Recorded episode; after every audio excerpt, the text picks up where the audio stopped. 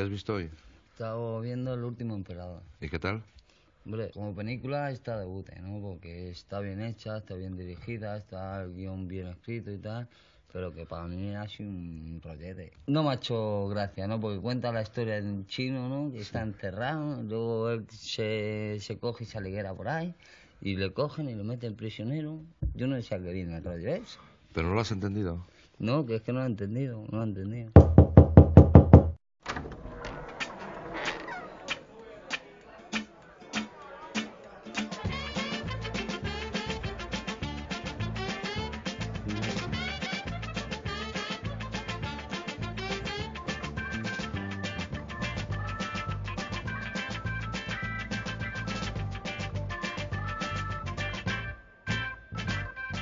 Bienvenidas, bienvenidos a Deans and Company. Eh, hemos cambiado de nombre, eh, pero mantenemos las mismas voces eh, y el mismo personal, casi, casi, casi. Hemos dejado en el camino al señor Ben, así que este, este nuevo formato, este nuevo podcast que ha nacido de, las cenizas de- del señor Ben, va a ser en su honor, va a ser una especie de podcast homenaje y, y aunque tengamos con nosotros al, al coronel, eh, no podemos utilizar el, el lema de los marines, ¿no, coronel? Porque sí que dejamos gente en el camino nosotros. Eh, sí, pero bueno, son cadáveres que quedan por el camino y que bueno, luego volverán a la vida eh, eh, en otra forma y no tan amistosos seguramente. Bueno, son eh, daños colaterales. A, a veces hay que sacrifi- sacrificar a uno por el bien común. Eh, correcto. Eh, nada, y nosotros somos nosotros somos de los que sí dejamos a la gente, a los compañeros atrás. Somos de los que piensan, si no puedes correr es tu problema, es haber pedido piernas, ¿no? O sea, bueno. Este va a ser el nivel a partir de ahora en, en and Company. Eh, esperemos que el señor Ben se pueda reincorporar en el futuro, pero a quien sí tenemos por aquí es al señor Dalton. Señor Dalton, un placer volver a escucharle después de, iba a decir meses, pero ya no sé si hablamos de año. Mm, Pues un año, yo creo, ¿no? Prácticamente, que, que hemos estado ahí vagando por el. Por, por- vagabundeando, ¿no? Entre, por la vida, vaya. Porque esto ha sido. Huérfanos. Sí, sí, porque los entresijos de esto han sido. En fin, si quiere usted desvelarlos, ya. ya si quiere, ha- haga un programa aparte para desvelar los entresijos de, de Ditch and Company, que tienen viga también. Sí, sí, sí. Ya, igual en algún momento tenemos que hacer un, spin-off. Pero eh, no sé si eso va, va a resultar interesante a nadie, más que, más que a nosotros. La verdad es que, eh, como decía al principio, eh, supongo que en- si te encuentras entre los pocos seguidores que tenía eh, Ben Andins, pues nos habrás reconocido. Somos, eh, somos tres de los cuatro que hacíamos aquel podcast. El señor eh, Ben, de momento no comienza la temporada con nosotros. No quiere decir esto que no vaya a estar en un futuro, pero de momento se queda, se queda fuera al margen, vamos a decir, de, del podcast. Esperemos que pueda estar con nosotros. Y, y quienes sí estamos aquí, ya habéis escuchado, el señor el Dalton, el coronel, y, y luego pues eh, yo, el señor, el señor Deans. Mm, vamos a intentar hacer un programa un poquito más corto que el, que hacíamos anteriormente. eh, aquellos programas que se nos iban cerca de las dos horas, dos horas y larga. Vamos a intentar hacer un formato de una hora. Y va a tener un- una estructura un poquito parecida. Vamos a hablar de diferentes Ya. películas. Ya, ya lo ha agafado. Ya, ya lo ha dicho, ya lo ha Ya agafado. está, ya está. A ver, o- yo doy por hecho ya que bueno, hoy por lo menos no vamos a las dos horas y media. No, no, no. Diga eso, coronel. Yo estoy aquí hoy para intentar hacer los timings. Yo voy a coger los galones de, con su permiso de cabo, de cabo Furriel, y, y voy a intentar marcar que se, tiempa, se, se tiemplan los, los, los cumplos, que se cumplan los tiempos. Esto empieza muy mal. Empieza muy mal. Además, tengo la sensación de desde que he empezado a grabar, desde que hemos empezado a grabar, que estoy divagando. Eh, además, es una, una realidad. Pero bueno, ¿de qué vamos a hablar? Vamos a centrarnos. eh, cuando estábamos planteándonos el programa, aparte de estructura, de nombre y de, y de otras cosas varias, pues eh, nos enfrentamos al dilema de cuál va a ser el primer programa de la temporada. Y aquí el, el- el coronel Dax tuvo una, una magnífica idea, creemos, que es aprovechando que es, eh, ha sido el reciente estreno de, de Last of Us en HBO Max, pues decidimos hacer eh, películas en principio pensábamos en películas posa- posapocalípticas, luego eso ha ido variando un poco y no, no tenemos nombre en el momento de la grabación de- del tipo de programa, pero sí que dijimos que vamos a hablar de películas mm, de. Podríamos hablar de futuro eh, distópico, ¿no? Pero es ese futuro desagradable donde el ser humano se convierte en alimento, ¿no, señor, eh, señor coronel? Bueno, eh, yo lo que sí me gustaría empezar diciendo en este programa es, primero me gustaría tomarme 10 segundos para decirle a nuestros amigos mexicanos, a nuestros amigos surferos, a nuestros amigos eh, argentinos, a todos aquellos colectivos que ofendimos en el anterior programa, Que, que somos, cortos, somos ¿no? nuevos, somos nuevos, somos nuevos. Era toda la culpa era del señor, del señor Ben, que nos llevaba por el mal camino. Y queremos empezar una relación nueva basada en el respeto mutuo y la amistad. Eh, dicho esto, dicho esto, eh, pues sí, la verdad es que eh, nos estábamos planteando en su momento, eh, pues a ver, ¿cómo, cómo, cómo arrancamos, ¿no? Entonces coincidía que teníamos eh, la, grabación de este primer programa de la nueva, ¿cómo podríamos llamarlo? De, de- de- del reborn, ¿no? De- del programa. Una nueva Bueno, pues, etapa, una nueva era. Claro, sí, la nueva era o el, el- el- el año cero, el año uno después de Ben and Deans. Eh, y entonces, bueno, pues coincide con un estreno muy esperado, diría yo, eh, por mucha, mucho- muchos aficionados a distintos eh, temas, eh, muchos aficionados al cine fantástico, a los videojuegos, al horror survival, incluso a los a, a- la gente que, que se ha planteado temas éticos, que es el estreno de The Last, The Last of Us. Por cierto, bestial, vamos a decirlo claramente, bestial. Yo lo estuve viendo ayer y es una cosa que es muy impresionante. Entonces, bueno, decíamos, bueno, a ver, eh, a raíz de eso, ¿qué, qué- qué podemos, qué podemos traer, no? Eh, que tenga que ver con The Last of Us. Entonces, lo primero es, bueno, pues vamos a hablar de cine apocalíptico. Pero luego, mm, la verdad es que dándole un par de vueltas, eh, cuando íbamos proponiendo los títulos, porque una cosa que eh, tenemos más o menos claro los tres, y aquí eh, me hago con su labor de conductor, señor, eh, señor Deans, es que queremos que sea un una cosa un poquito más fluida, es decir, un poco menos preparado, menos rígida de, de lo que teníamos, ¿no? Y entonces, bueno, pues empezamos con este tema, pero cuando empezamos a proponer los títulos, pues nos salió que el tema conductor era otro, que en realidad es el cuerpo humano como fuente de otros cuerpos humanos, de fuente energética de otros cuerpos humanos. Entonces, bueno, eh, anticipando que va a haber muchos spoilers, eh, también vamos a hablar de películas que llevan mucho tiempo puestas, eh, en la distribución, son, son fácilmente encontrables. Entonces, bueno, yo lo que sí recomendaría es que eh, por simple sanidad mental, por decirlo de alguna forma, es que eh, si ustedes no han visto alguna de las películas de las que vamos a hablar, pues eh, para, yo personalmente recomendaría que hiciesen un pequeño parón aquí, se viesen las películas y después volviesen. Y si no quieren, pues se pueden arriesgar spoilers, porque yo personalmente no he preparado nada. Y ahora le paso la voz al señor Jorge para que certifique todo lo que acabo de decir. Acabas de desvelar ahí una identidad secreta. ¡Hostia! Una de mis varias identidades secretas. ¡Hostia! ¡Hostia! Perdona, Peter Parker. Ahora sí cualquiera que pone, ponga Jorge en Google lo va a encontrar. Exacto. Soy yo y un primo mío solo. Eh, bueno, yo solo tengo que decir que mm, The Last of Us eh, no sabía ni que existía un videojuego llamado así, o sea que esa es toda mi aportación al tema. Y, lo digo en serio, no, no sabía nada hasta que mm, vi un anuncio de que HBO estrenaba una serie. Mm, ni idea, vamos, soy totalmente ajeno a ese mundo. Yo creo que aquí quien nos quizá nos pueda poner un poquito más de, de luz en ese tema será, será el coronel, que creo que es quien ha jugado al videojuego, si no me equivoco, coronel. Múltiples veces, de hecho. Multi- Porque- múltiples veces. ¿eh? Múltiples veces, sí. Eh, porque de hecho estamos hablando aquí de una película, eh, o sea, de un, de un videojuego que tiene una estructura narrativa eh, que se hizo. A ver, eh, es, es una cosa muy rara, porque primero se hizo la estructura narrativa porque originalmente iba a ser una película. pero no, no se encontraba, no se encontraba la forma, ¿no? No, no le daban, no le, no le querían, no le daban el, el tono. Entonces, bueno, pues cuando estudié el creador del juego, eh, realmente se puso en contacto con los guionistas de, de, la película, que son los mismos guionistas que luego eh, aparecen en The Last of Us, ¿no?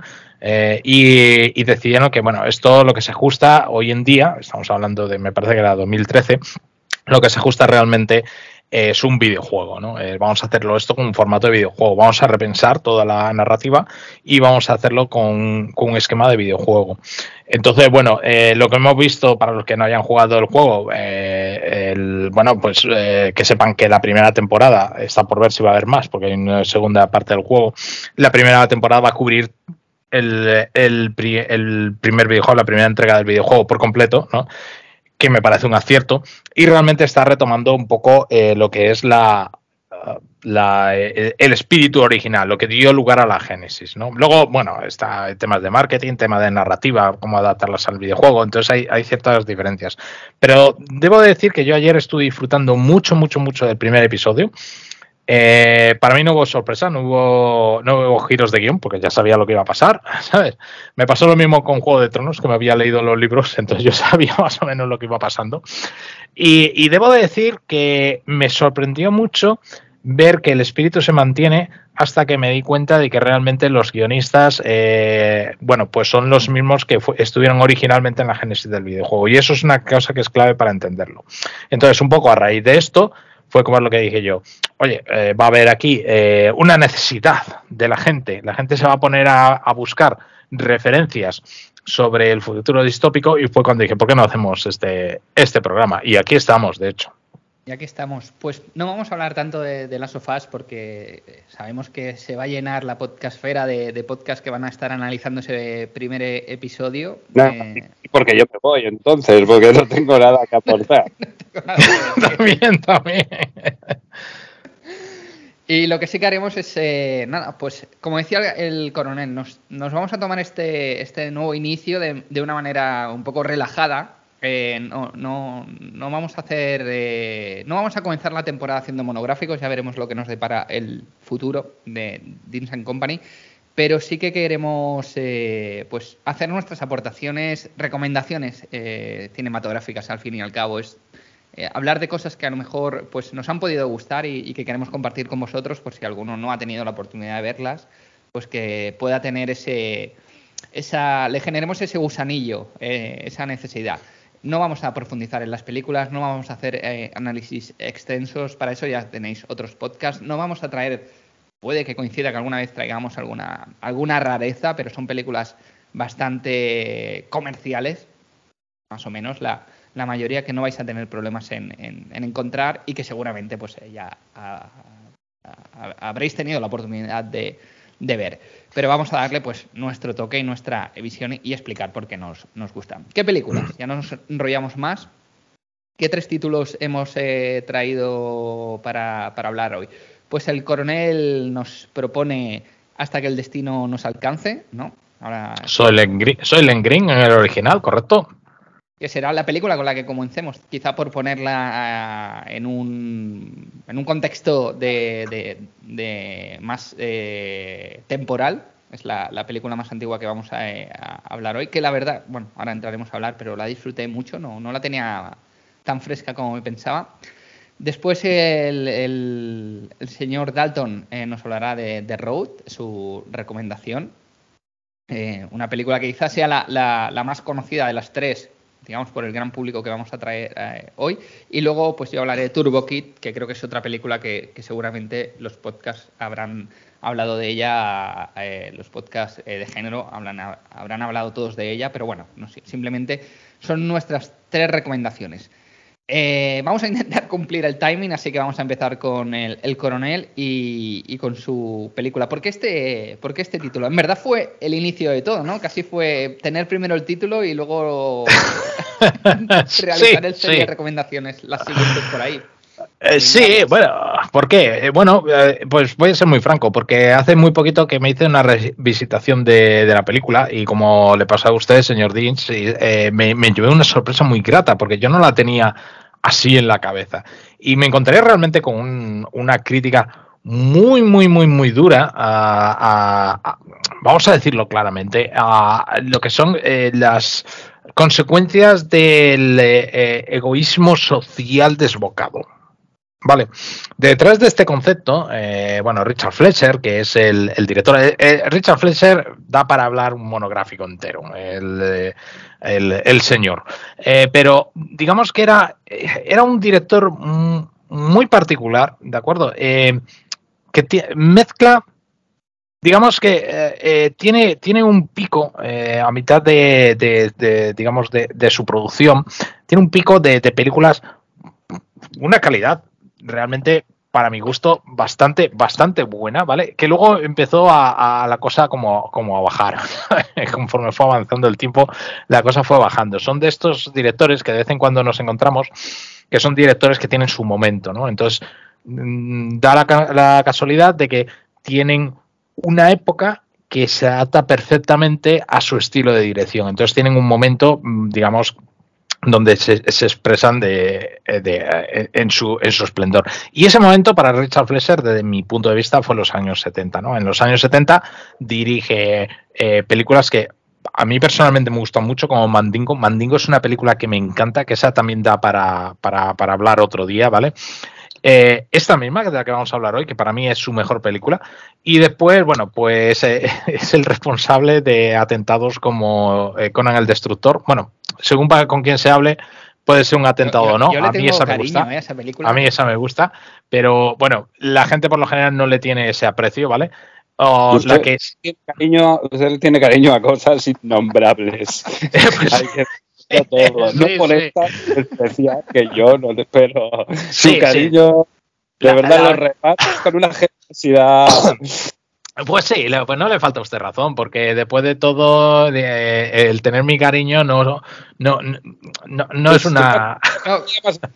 Pero vaya, también podríamos hablar. Sí, sí. creo que se refería más a mí.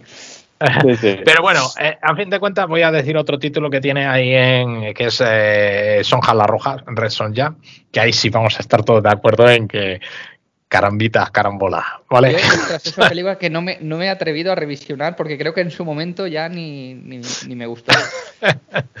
bueno, pero el tema que nos ocupa es, es Solen Green, es la visión un poco apocalíptica de, de, de la visión, creo que es matusiana, corríjanme ustedes si me equivoco, porque yo para estas cosas soy un ignorante. Yo no voy a corregirle porque no sé ni lo que acaba de decir, o sea que... Pues eh, eh, la dinámica maltusiana que dicen que, bueno, que esencialmente el ser humano lo que hace es que ocupa todo el espacio posible, eh, una cosa así, que ocupa todo el espacio posible, agota todos los recursos, ¿no? Y que al final el fin de la humanidad vendrá por, por, un consumo de todos los recursos. Entonces nos, nos encontramos en Solen Green una propuesta muy influenciada por esa visión, que además todo el tema la sobrepoblación, todo, eso estaba como muy en boga en los años 70, ¿no? Esto, bueno, luego se ha visto con el tiempo que la sobrepoblación, que, hay hueco para más. Pero de hecho está basado en una, en una novela, ahora no recuerdo el autor, me va a gustar esa perdonar, lo voy a tener que mirar en mis notas, ¿vale? Pero que está basado en, eh, en una novela que se llama Hagan Espacio, Make Room, ¿vale? De Harry Harrison como para olvidarse. Eh, se llama la novela Make Room, Make Room. Hagan espacio, hagan espacio. Y lo que plantea es eso, es un Nueva York que está completamente saturado de gente donde no hay recursos, no hay recursos para todos. Entonces eh, la gente se limita a sobrevivir, ¿no? Eh, se abandonan todos los... todos los placeres de la vida y todo es supervivencia. Menos para un grupo de élites, para un grupo de miembros de las élites, que esos tienen un nivel de vida muy por encima de los demás, hasta el punto de, y me parece eh, razonable mencionarlo, que tienen a seres humanos como propiedad en sus eh, en, sus viviendas. le llaman, de hecho, le llaman muebles, ¿no? Es decir, hay una aparece una chica, ¿no? Y esa chica es el mueble del apartamento y tiene que, pues, eh, está como para servir en todos sus deseos al señor, ¿no? Con lo cual se quedan como dos especies de estratos sociales, ¿no? Que, están muy, muy, muy desconectados, ¿no? ¿Por qué me gusta esta película? Bueno, primero porque es representativa de un subgénero que a mí me encanta eh, y me van a permitir que le llame subgénero, que es eh, Charlton Heston en, en, eh, en distopías y en futuros sombríos, ¿vale? Decir Que- Charlton Heston ya es un subgénero, ¿no? Sí. ya son su género en sí mismo. Pero digamos que Charlton Heston, como subgénero, tiene otros sub-subgéneros, que es el Charlton Heston histórico, y luego este Charlton Heston, que es el Charlton Heston. ¿Qué, fu- qué futuro más chungo nos espera? ¿no? Eh, Estamos hablando del planeta los simios, estamos hablando de, de Omega Man, eh, la película estaba también de eh, una versión de Soy Leyenda, ¿no? Y, aquí entraría también la de Soy Green. Bueno, hasta aquí un poquito la presentación, ¿vale? Yo comentar, simplemente para, para por, por tema de brevedad de, de tiempo, ¿vale? Que no es para mí la mejor de las interpretaciones de Charlton Heston, voy a decirlo claro, pero sí es una de las mejores de un actor que a mí me encantaba, que es Edward Robinson. Edward Robinson hace un pedazo de papel. Dirán ustedes, ¿qué- ¿quién es Edward Robinson? Bueno, pues Edward Robinson era un actor muy afamado en los años 40, 30, 40, 50, ¿no? Le pilla ya muy, muy mayor. De hecho, esta es su última película. Y quiero llamar la atención sobre una pequeña escena que graba eh, Edward Robinson. El día antes de morirse, el actor graba su propia muerte. Y solo por eso, solo por ver la intensidad, la intensidad que le pone interpretando lo que le va a pasar 24 horas más tarde. Bueno, estoy diciendo 24 horas, pero a lo mejor fueron 72, pero bueno, por ahí anduvo la cosa, ¿vale?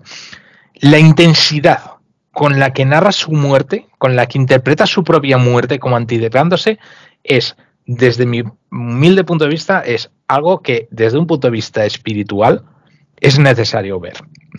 ¿Vale? Ah, ya les dejo a ustedes hablar, porque si no, estoy hablando yo todo el rato y aquí esto se- volvemos al formato antiguo. Pues no sé si el señor Dalton ha tenido la oportunidad o el tiempo de, de poderle echar un vistazo a la película antes de... Sí, sí, sí, sí. Tanto no, no estaba escuchando lo de lo de Edward Robinson. Sí, creo que fueron que no fueron 24 horas, que fueron unos días, pero vaya, sí, sí, es una escena que, que sí, sí, ya, ya es buena, pero sabiendo lo que pasa, si sabes la historia, pues la verdad es que, bueno, la miras con otros ojos y es, es tremenda. Y, bueno, la película, la película es, a ver, porque se le ve el paso del tiempo en algunas cosas, ¿no? Porque, porque bueno, por- porque una, yo creo que una de las cosas más, más divertidas de, de la ciencia ficción. Bueno, lo primero que voy a decir es que nos la digo con queso. Porque yo había venido aquí a hablar de películas posapocalípticas, ¿eh? y esto no es una peli. mm, es- en fin, bueno. Ah, Es distópica, distópica. Pero vamos, eh, el apocalipsis está ahí en camino, está, está ahí, se, está- se, se palpa con la puntita de los dedos. Eso es preapocalíptico, pero bueno, es igual, no nos vamos a. En fin. Bueno, pues nada, que, que, que esto, que una cosa muy divertida es, es eh, comprobar ¿no? en la ciencia ficción cómo se imagina el futuro, ¿no? décadas pasadas sobre todo, porque eh, además están en 2022, si no recuerdo mal, Sí, sí, Y- correcto. Sí.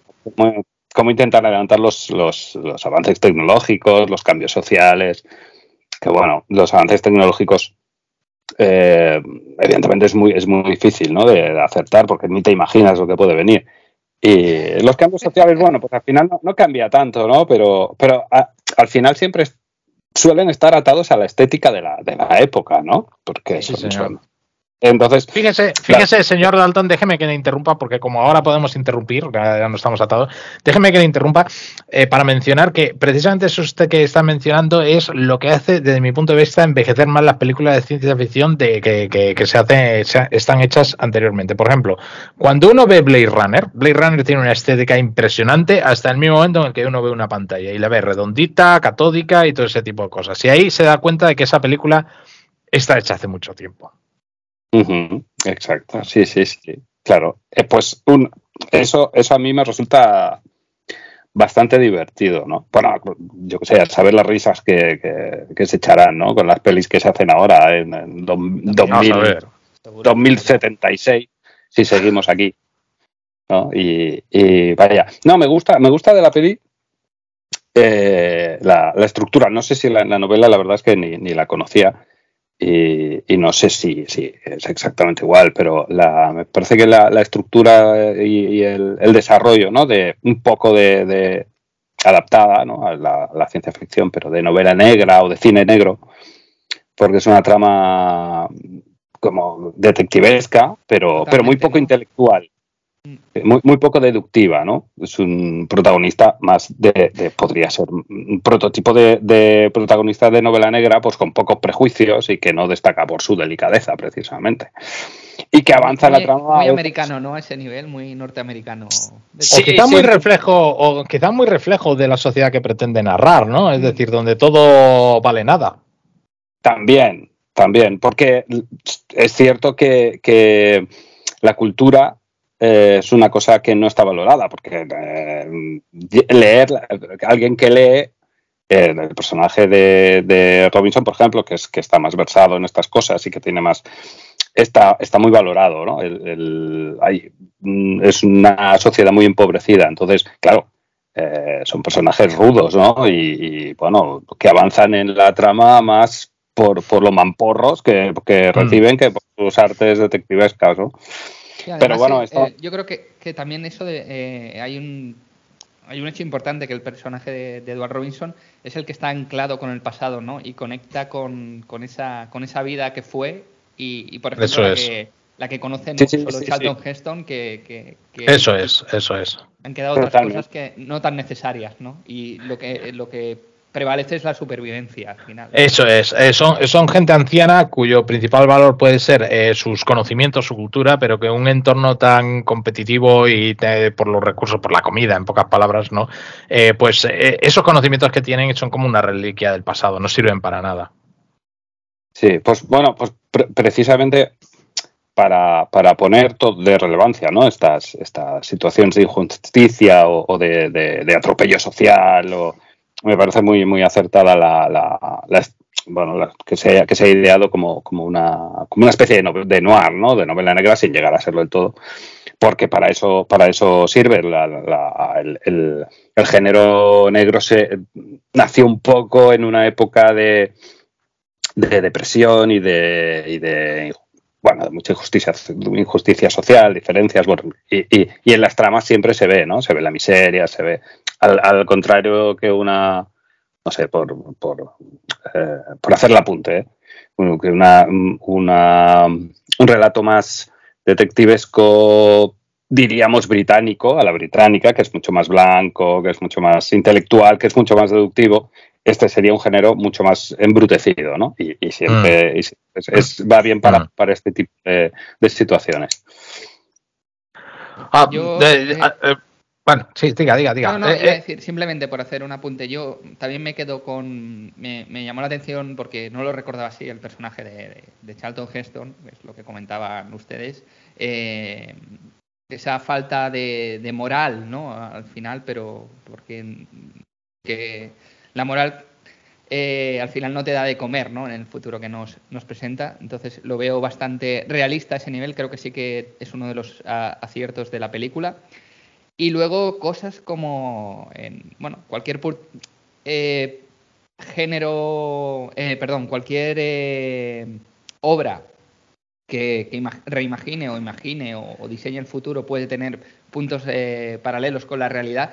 En este caso, eh, el tema de, la escasez, escasez de recursos eh, en, en- en- en lo que es eh, alimentación, recursos naturales, perdón, que no me salía para Sí. alimentar a la, a la población. Y también me hizo mucha gracia que eh, al final los recursos que te pintan que son el futuro son los recursos vegetales, ¿no? El tema del veganismo también forzado en este caso, pero Bueno, no, no, no tan vegano, ¿eh? No tan vegano. eh, eh, no, al final no es tan vegano. Eh, yo lo, eh, lo que diría en este sentido es que, bueno, pues en función de los contextos, pues se nos imagina uno un apocalipsis. En ese momento, fíjate que no, no hablan de un apocalipsis energético, que tenga que ver con los recursos energéticos, que es con lo que habla, es eh, la necesidad que tenemos hoy en día, ¿no? O sea, hoy en día eh, lo acuciante es cómo conseguimos suplir de energía sin cargarnos el planeta, esencialmente, ¿no? Eso en los años 70 ahí no, no lo plantean mucho. Sí que, bueno, al principio sí que eh, está el problema energético de, de la luz, ¿no? Que, Sí, que pero, la eh, mm, utilizan, pero- utilizan la bicicleta para... sí, pero es debido a que eh, hay demasiada gente para tan poca energía. Eh, es un poco distinto. El, El tema es que, el tema es que, bueno, podría, la sociedad que plantea eh, me parece muy interesante porque realmente lo que vemos son los miedos eh, que, que, se extrapolan, los miedos de los años 70, eh, los miedos milenaristas propios de cada época, o sea, según nos íbamos acercando al siglo XXI, ¿vale? había, había miedos en función de, de la urgencia o del debate que hubiese en ese momento, ¿no? Luego nos vamos a encontrar más adelante con temas de guerras nucleares. Antes nos encontramos con guerras nucleares, después nos vamos a encontrar con guerras nucleares, cosas de esas, ¿no? Entonces, bueno, pues tiene sentido. Tiene sentido que si tú imaginas una, un ambiente de esto se va al demonio, pues que lo que hagas es extrapolar los miedos que en ese momento hay en la sociedad. Y yo creo que ese es el, ese es eh, la óptica con la que con la que hay que verlo. Hoy en día, no sé, hace poco leí que la, la, humanidad con la tecnología actual pues puede soportar 14.000 millones de personas sin ningún tipo de problema. Otra cosa es cómo se distribuyen esos recursos, ¿no? Pero que en principio puede soportar 14.000 millones de personas, que es una auténtica barbaridad. Eh, con la tecnología actual. En aquel momento, bueno, pues lo que decían es, bueno, pues estos 14.000 millones pues se van a estar matando por las migajas. Y eso es lo que vemos en esa sociedad. Que a nivel técnico me llamó muchísimo la atención y la, la vi dos veces para cerciorarme. Y es que eh, hay un tiroteo al final, bueno, pues cuando ya el eh, Charlton Heston, el bueno, eh, por decirlo de alguna forma, pues ya desvela todo lo que está pasando, entonces pues le empiezan a perseguir los malos, por decirlo de alguna forma, porque pobres hombres también lo único que quieren hacer es proteger su negocio después de todo, ¿no? Como, haría cualquiera. Son currantes, ¿no? Son currantes, son currantes. Y entonces le van persiguiendo y entonces hay una una cosa que, a mí personalmente eh, me gusta mucho Richard Fletcher, lo voy a enganchar aquí, es las escenas de acción. Una cosa que me gusta mucho, mucho, mucho Richard Fletcher es cómo rueda las escenas de acción. En este caso en concreto, y ahora voy a dar un pequeño saltito, no me voy a extender mucho, pero luego voy a dar un, pequeño saltito a Conan el Destructor, que es otra que tendremos muchos en la cabeza, ¿de acuerdo? Eh, se rueda en tiempo real la persecución, es decir, eh, la persecución dura cinco minutos, pues entonces están las cámaras dispuestas y tal, entonces va saliendo de un lado, va en otro, sin un solo diálogo. Y los eh, cuando van corriendo se van cansando, obviamente, porque, eh, a ver, no, no, son las típicas escenas de acción, ¿no? Entonces eso se va quedando reflejado. Cada vez les cuesta más, son más pesados a la hora de correr, cada vez tienen menos fuerza, ese tipo de cosas, ¿vale? Son, son, eso es marca de la casa. ¿Dónde se ve esto también? Que es una parte que a mí me parece maravillosa en Conan el Destructor. Conan el Destructor es una película que quizá, eh, bueno, la gente comparándolo con Conan el Bárbaro, pues la tiene ahí y dice, ostras, es que le, falla, ¿no? Pero tiene una cosa que a mí particularmente me, parece apasionante, que son las escenas de combate.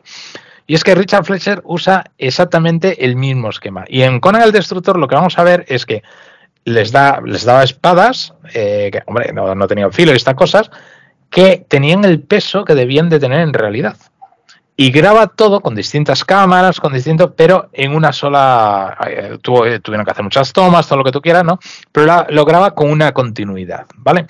¿Eso qué significa? Que cuando se están peleando, se va uno dando cuenta como cada vez les cuesta más levantar la espada, como cada vez les cuesta más parar, como cada vez... Eso es marca de la casa, eso es quizá la gran aportación desde mi punto de vista de Richard Fleischer al cine acción, que es que no parece cine acción.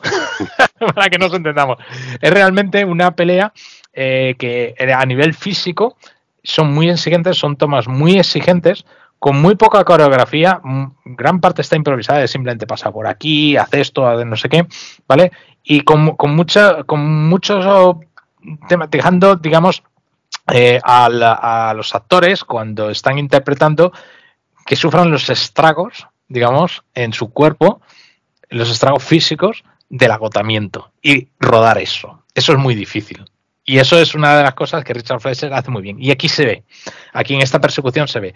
Se ve que al final Charlton Heston está exhausto de correr delante de todo, de todo lo que le van persiguiendo, de pegarle tiros a, todo lo que le van persiguiendo y termina exhausto, exhausto de verdad. También hay otra escena donde no hablan, que es cuando se están metiendo el, filete de buey. Creo ah, que sí, sí. Esa está improvisada. Yo no sé si se hizo comer el filete de verdad, porque realmente, quiero decir... Sí, sí, esa, esa escena es verdad, muy buena, muy buena aportación. Esa escena está improvisada. Eh, no, no estaba en el guion que se comiesen el, el filete. Y de hecho, eh, la pieza de carne es diferente, la que encuentran que luego la que se comen. Eh, luego se comen otra pieza de la manzana y todas estas cosas, ¿no? Y entonces lo que Richard Fletcher dijo, oye, ¿por qué no grabo comiendo? ¿Sabes? Y estaban tan metidos en el papel, Charlton Heston con sus limitaciones, pero eh, sobre todo Robinson, estaba tan metido en el papel que tú le ves cómo está disfrutando, cómo está retrotrayéndose a aquella época en la que eso era cotidiano, ¿no? Como, como sus, sus recuerdos le van para atrás. Muy buen apunte. Esa escena es maravillosa, sí, señor. Sí, sí, sí. Bueno, eh, Charlton Heston, que hablamos, creo que lo hemos hablado alguna vez, que, que, quizá no sea el mejor actor del mundo. A mí no me parece pero tiene una presencia en pantalla que ya quisieran mucho. Sí, sí, sí, muy imponente. Muy imponente. Y eso, o sea, mm, no sé, no sé de qué manera, pero es, es cierto, ¿no? Pero bueno, tiene ese, ese, estilo tan peculiar, ¿no? Como de, de, de, de afectación esforzada, ¿no? Sí, sí. Eh, También que el tío era grande, ¿eh? ocupa pantalla, las cosas como son. Sí, sí pero, pero, aquello que parece que todo le cuesta mucho, que, que sí. se retuerce y aprieta los para, para, para, pulsar un timbre. Es, es, tremendo, sí, sí, sí. a veces sufres viendo, viendo tío. Me gusta eso de, de sufre hasta para apretar el timbre, verdad. Sí, es, es cierto. Bueno, te va a dar 15, ¿eh? Pero bueno. Bueno, pues creo que lo vamos a dejar aquí. Eh, yo si tuviera que de, destacar una escena es, es, es, la de los camiones pala, que, que es, ah, sí, sí, sí. me parece bárbara. Bárbara también. Bueno, Sí, cuente, bueno, cuéntela un poco, cuéntela un poquito, hombre. No, no, no, la quiero hacer por, por no hacer mucho spoiler, pero. Hágalo, hágalo. Si esta película tiene más de 30, no. más de 40 años ya. no, no, pero invito, invito a verla. No, tampoco es tan de spoiler porque en, una de las portadas es justamente esto, ¿no? Es, son los camiones eh, y con las palas. Eh, y, y, con lo que las palas con, contienen. Invito quien no la haya visto a, verla y quien lo haya visto y la quiera revisionar. Eh, la verdad es que a mí, siendo una peli antigua y, con cierto cierta parte naif en muchas cosas, pues eh, ostras, esa escena me pareció me pareció bestial, porque es que supongo que tampoco la ves tan alejada de, de, situaciones que, que hemos que hemos visto, hemos conocido, quizá no tan, tan extremas, pero, pero que, que son reconocibles en cualquier, yo creo, en cualquier, en muchos países, es decir, en cualquier país, pero en muchos, en muchos países.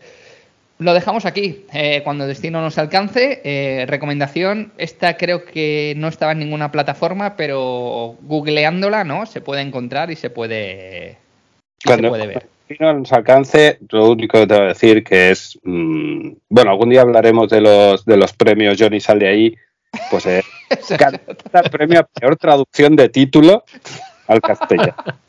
Porque cuando el destino nos alcance podría ser, o sea, cualquier cosa. Cualquier cosa. Cualquier cosa.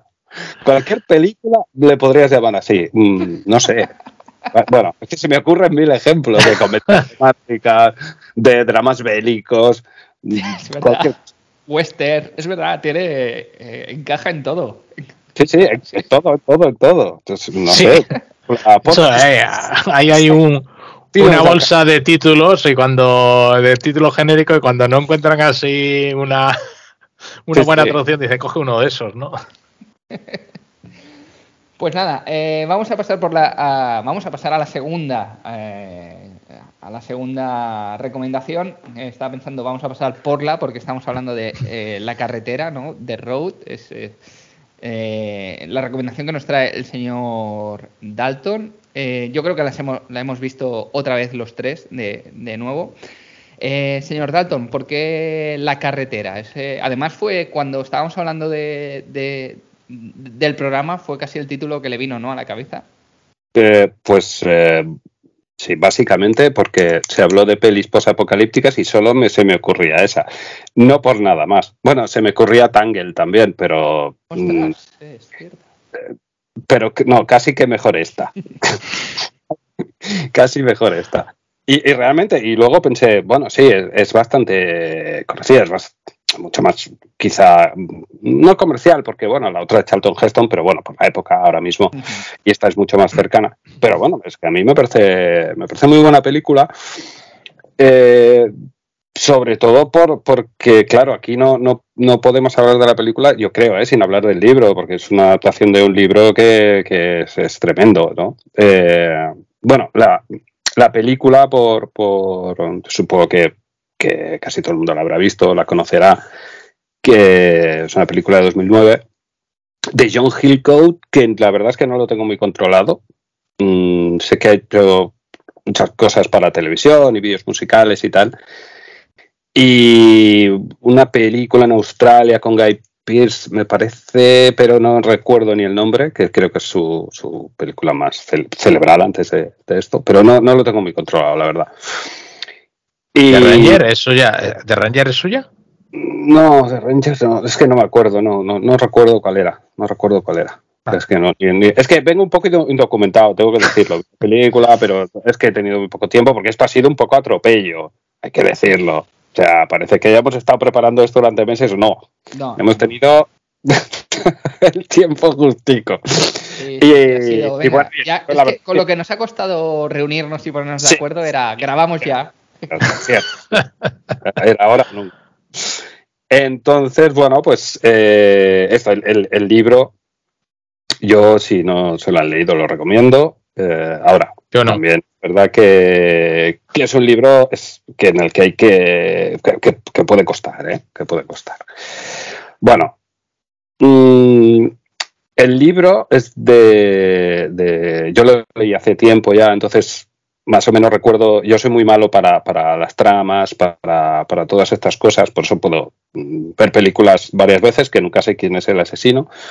Y eso es una ventaja. en este caso, la trama quizás sea lo de menos. ¿no? Bueno, el, libro The Road es de, Corman McCarthy, de 2016, ganó el premio Pulitzer, etcétera. Que, bueno, es uno de los escritores em, pues es como especiales, ¿no? Algo, algo huraños, no, no, no, no al nivel de, de Sanger, ¿no? Pero, pero sí algo, algo raruno, porque no, de los que concede pocas entrevistas y bueno, este tipo de, escritor. Que tiene un puntito de, culto, quizá, estas cosas. Y bueno, lo han puesto a la altura de, de Faulkner o de Melville, lo cual, bueno, es, eh, para gustos, pero, la verdad es que ya es, supongo ya, son palabras mayores, ¿no? Y, ya digo, el libro que, por lo que recuerdo, no, bueno, por lo que recuerdo, realmente poco que recordar porque, porque la, trama en sí no tiene mucho misterio, ¿no? Y, nos va a narrar el, viaje de un padre y un hijo a través de un, territorio devastado por algún cataclismo no especificado. Eh, una, especie de road movie de, desolación. Eh, al final la trama, como decía, eso de menos, porque no es que ellos van por la carretera van caminando y, bueno, les van pasando cosas, ¿no? Y lo que creo que, hace, el escritor, en mi opinión, es intentar mostrar algo de, ese misterio que llamamos humanidad, entendido como, naturaleza humana, ¿no? Como, como conjunto de, personas. Y bueno, y para, para ello sitúa a los, a los dos personajes en la situación más extrema posible, en una tierra totalmente destruida, yerma, sin alimentos, sin nada que pueda crecer. ¿Cómo que sin alimentos? ¿Cómo que sin alimentos? Sin alimentos. ¿Cómo que sin alimentos? Si ahí. Eh, claro, sin, alimentos. Lo que pasa es que tienen dos patas los alimentos, ¿sabes? Pagan dos patas, ¿sabes? Exacto, ahí está. Entonces, ese es uno de los extremos a los que se llega, ¿no? Eh, bueno, pues, pues eso, en un, paisaje en lo que nada puede crecer y casi nada puede vivir, porque hay, pues, incendios, hay terremotos, hay grupos de, caníbales, ya lo ha dicho usted, al, acecho. ¿no? Bueno, y lo que es peor, y, pero quizá lo más importante, mm, sin esperanza ninguna de que eso, de que haya una salida, de que eso pueda mejorar. Bueno, pero, pero a pesar de ello, pues el hombre se empeña en, en vivir y en sacar adelante al hijo. ¿no? Y a partir de ahí, pues bueno, multitud de planos de, lectura, todos los que quieran, eh, visiones, pues, una obra con, que, es cortita, pero es muy vasta ¿no? en, las, en las interpretaciones que se le puedan dar. ¿no? Eh, porque una de las cosas que yo creo que hace muy bien eh, McCarthy es para, para ilustrar ese, páramo totalmente desolado, eh, que es el exterior, o sea, lo que es la, la tierra, el, terreno, el paisaje, pero también el interior, que es el alma, ¿no? porque está absolutamente devastado, para llegar ahí al, al, hueso y a la, a la, médula ¿no? de la cuestión de, de lo que nos está hablando, a la humanidad, desnuda todo el lenguaje, y lo despoja de, de, de, pues de aderezos, de adornos, de todo lo que no sea, todo lo que sea prescindible, lo quita, ¿no? Entiendo que, lo hace así. Eh, lo reduce al máximo o, al mínimo eh, en la forma, ¿no? Suprimiendo guiones de diálogo, comas, que casi no hay, hay algunas, las, imprescindibles. Eh, casi no hay subordinadas, sí hay, que no, no, recuerdo bien, pero yo recuerdo que frases muy cortas por lo general, eh, descriptivas minuciosas en la descripción de, del, de, ¿cómo decirlo? Del, del, descubrimiento, ¿no? Del desastre. Pero carente de emoción prácticamente, ¿no? Eh, carente de emoción aparent, aparentemente. Porque quizá eso es lo más terrible, ¿no? Que en esa, en esa frialdad narrativa la, emoción la pone el lector, en contraste con lo que está explicando si, el lector entra, el lector entra en la novela, hay que, hay que entrar porque ya digo que no, no es fácil. Y, y, en la forma también, ¿no? Porque lo, lo, desnuda todo, porque no sabemos qué ha provocado el, cataclismo, ni el apocalipsis, ni es el tema, porque no, no es el camino por el que nos quiere llevar, ¿no? Eh, los personajes no tienen nombre. Eh, creo que lo, el, recurso este, por, por, ejemplo, no ponerle guiones a los diálogos, los, ayuda a deshumanizarlos todavía más, no a deshumanizarlos, a despersonalizarlos todavía más. Eh, bueno, entonces creo que básicamente eso, bueno, ya digo, es una, un, una es un resumen de, total porque, porque aquí hay, hay, hay mucho, mucha, mucha tela. Y bueno, claro, al ser un libro tan especial, que no es una narración al uso, pues, pues la película, la adaptación no es fácil, no tanto por la acción, ¿no? no por, por en sí, ¿no? Que no, no creo que revista gran dificultad nar narrativamente, ¿no? Pero los aspectos técnicos ya se me escapan.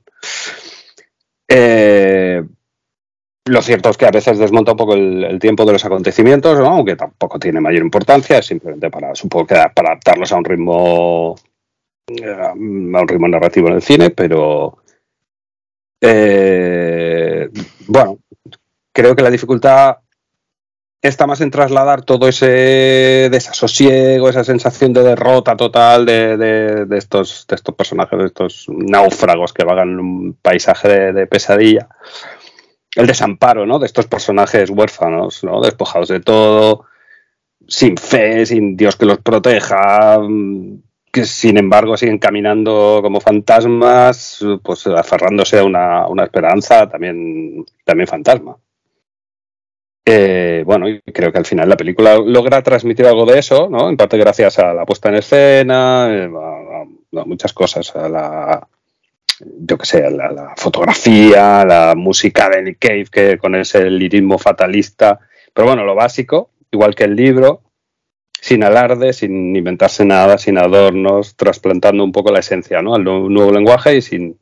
Y bueno, sin ser el libro, evidentemente, porque eso es muy complicado, que es mucho libro, me parece una adaptación muy, muy buena. Y, y, y paro de hablar, que, que ya, ¿no? no le hemos querido interrumpir eh, porque nos estaba dando una masterclass literaria. La verdad no, es que... Menos, bueno. no, no, no, pero a, a, a, mí creo que soy el único. ¿Perdón?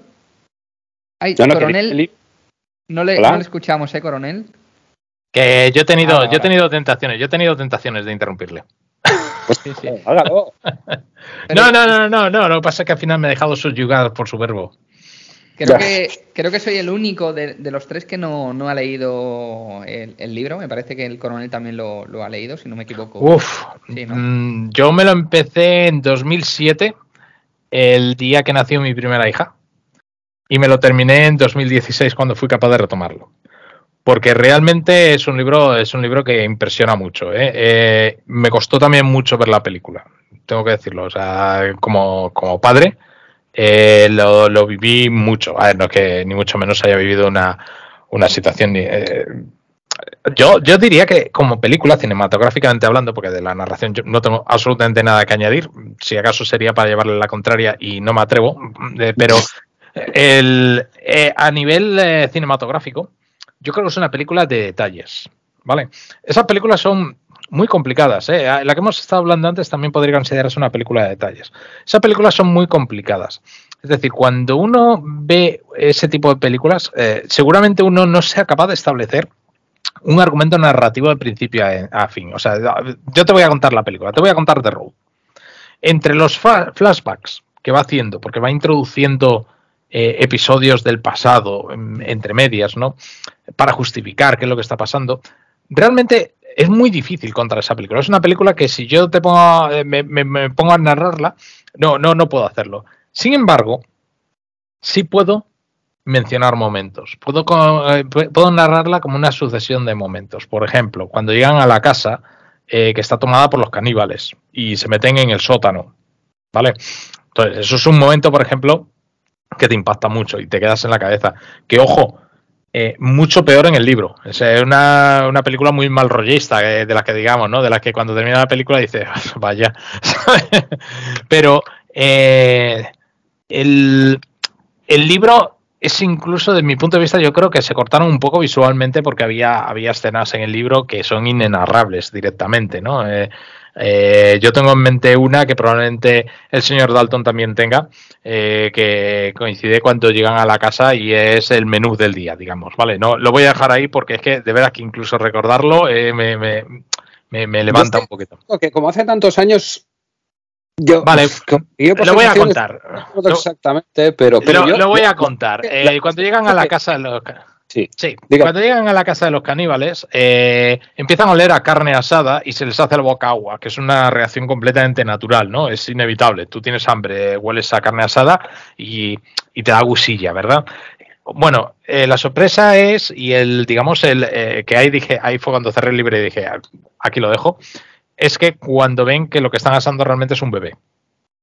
Entonces, ese es un momento en el libro que yo creo que no se atrevieron realmente a, llevarlo a la, cinematográficamente porque es leído es impactante, visualmente tiene que ser aberrante. Entonces, claro, hay cosas que digamos que tú no puedes transponer desde la narrativa porque visualmente es algo que ya llega hasta el extremo de, la repulsa, ¿no? Entonces, eh, claro, esa si decimos que la película está dulcificada con respecto a lo del libro, vamos a hacernos una idea un poco del contenido del libro, ¿no? Pero como decía, son, son sucesiones de momentos. Es cuando llegan a la casa de los caníbales, cuando eh, hay una que a mí particularmente me impacta mucho, que es llegan a una casa, eh, hay una cama y hay un cadáver. Retiran eh, y el cadáver se ve que es el cadáver de un niño.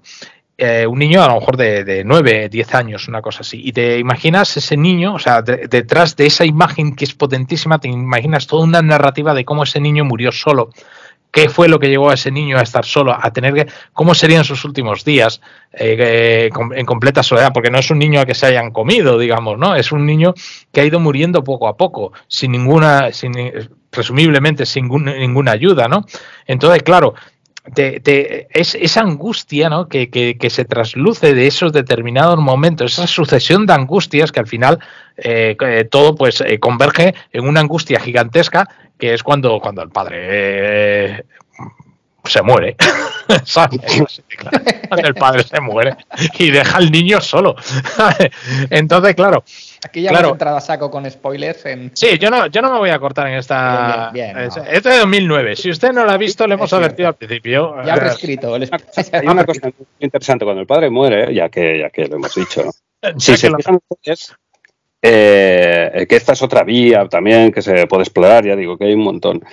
En la, tanto en el libro como en la película, que es algo que la película respeta bastante, aunque, aunque es complicado porque la presencia de, la, de los flashbacks de la madre en, el en la película son muy evidentes y además si es si es eh, Charlize pues, pues es ¿verdad? Sí, sí, sí, pues, pues, claro, es una actriz conocida, tal. Eh, Y, y hay unos cuantos. Eh, la presencia del, de, en el libro eh, es, es más, es, eh, o sea, sí se reproducen diálogos, evidentemente, pero no la nota uno tanto, la nota realmente como algo del pasado, ¿no? Y durante la película, eso es un mundo absolutamente masculino. Salen mujeres, pero no tienen ningún protagonismo las mujeres. Mm. Solo en el menú. Excepto al final. Excepto al final, Sí tiene correcto. protagonismo, que es eh, también, o sea, eh, aquí, eh, y el libro es prácticamente igual, ¿eh? si, si no recuerdo mal. Aquí eh, el, el escritor pues, es, es una, es absolutamente todo desesperado, no hay ninguna opción, no hay nada que hacer, o sea, la esperanza a la que se agarra este hombre es una quimera, es eh, un instinto de supervivencia solo por protección del hijo, que la relación entre el padre y el hijo, que realmente es lo que va, lo que es el motor de la película, y es, es muy, muy, muy interesante. Pero al final, la primera. eh, eh, Yo lo, lo identifico un poco con, con lo yermo, ¿no? Con lo infértil, con lo tal. Y al final, la, la mujer que sale, que, que aparece un momentito, pero sí recoge al niño, sí hay un primer plano de ella en la película, sí se le da cierta entidad.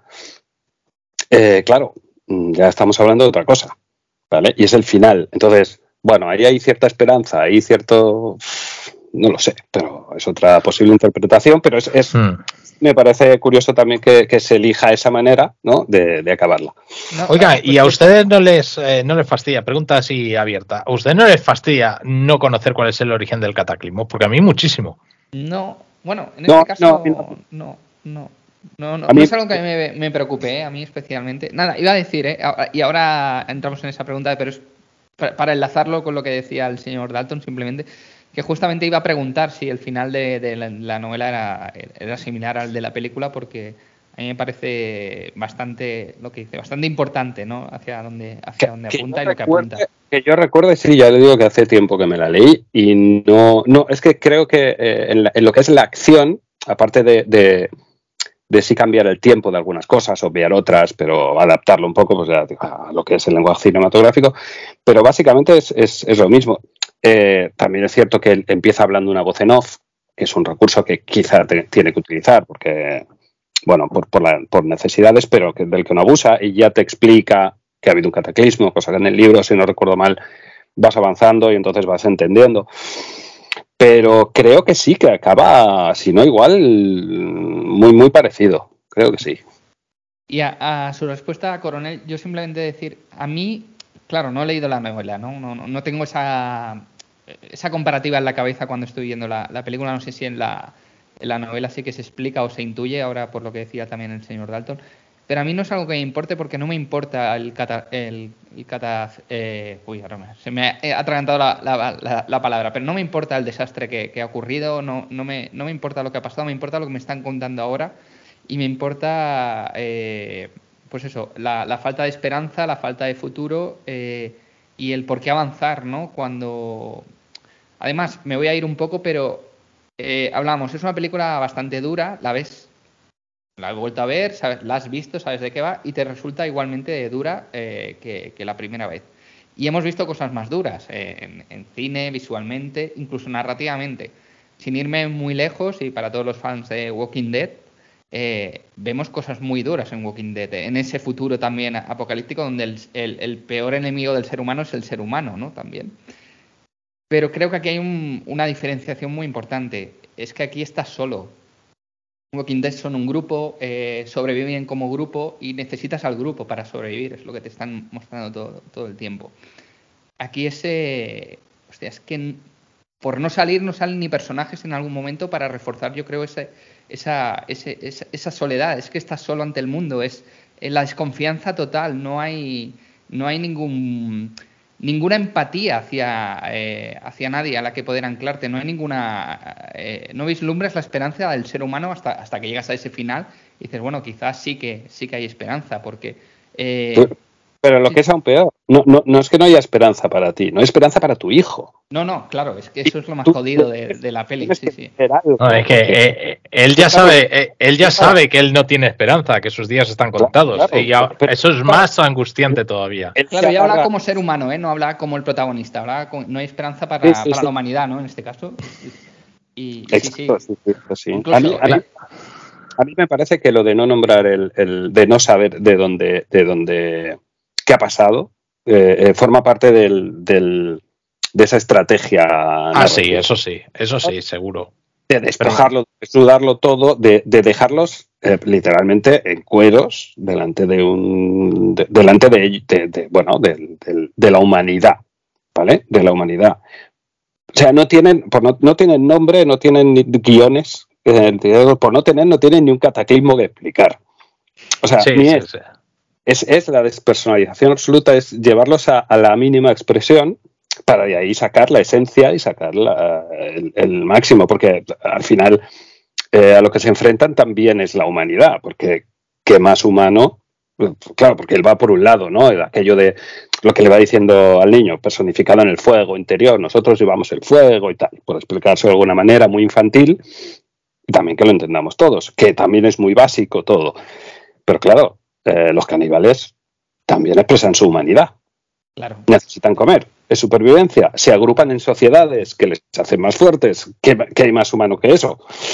Mm, y por ahí podríamos abrir otra vía, pero es que serían tantas que. Le, le, le, voy a decir por qué les he hecho esta pregunta. Eso está entroncado con esta escena que les había mencionado antes de, eh, del niño. Entonces, eh, deja tu imaginación o una narrativa paralela, que creo que usted lo ha mencionado, señor Dalton. Eh, una narrativa paralela que él, eh, el, el, autor, eh, tanto en la película como en el libro, el autor no, no muestra, ¿no? Es imagínate qué ha pasado por ahí.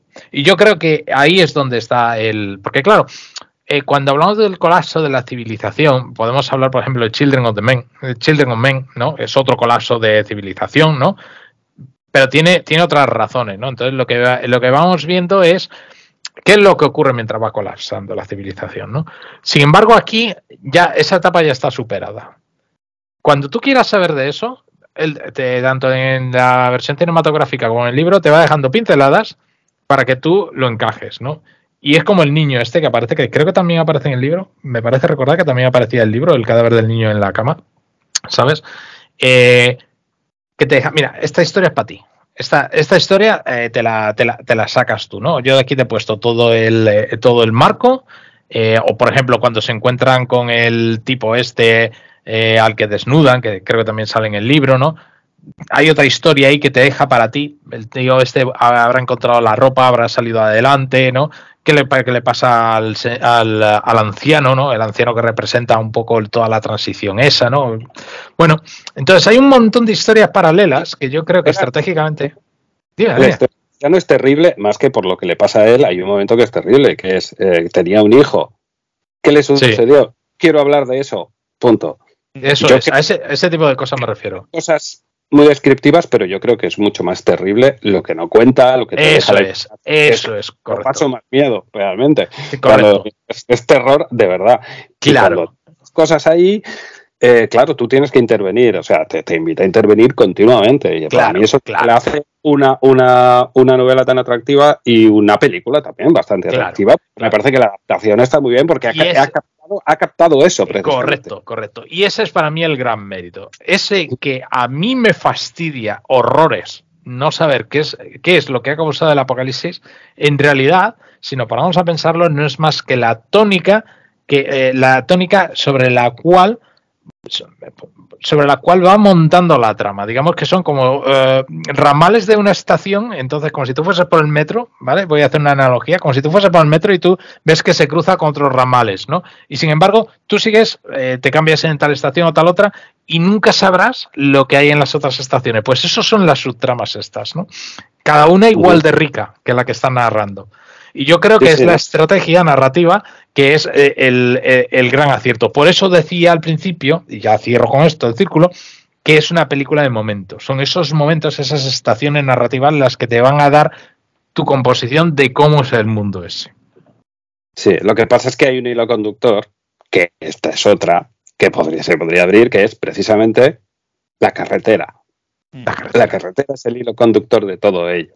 La carretera como como, como eso, pues como, como, como símbolo, ¿no? De, de pues bueno, es que podríamos empezar a, quitar, a, tirar paralelismos y no, bueno, como, como, lo que te vas encontrando en el camino, con las dificultades, las alegrías, que también las tienen cuando encuentran el búnker.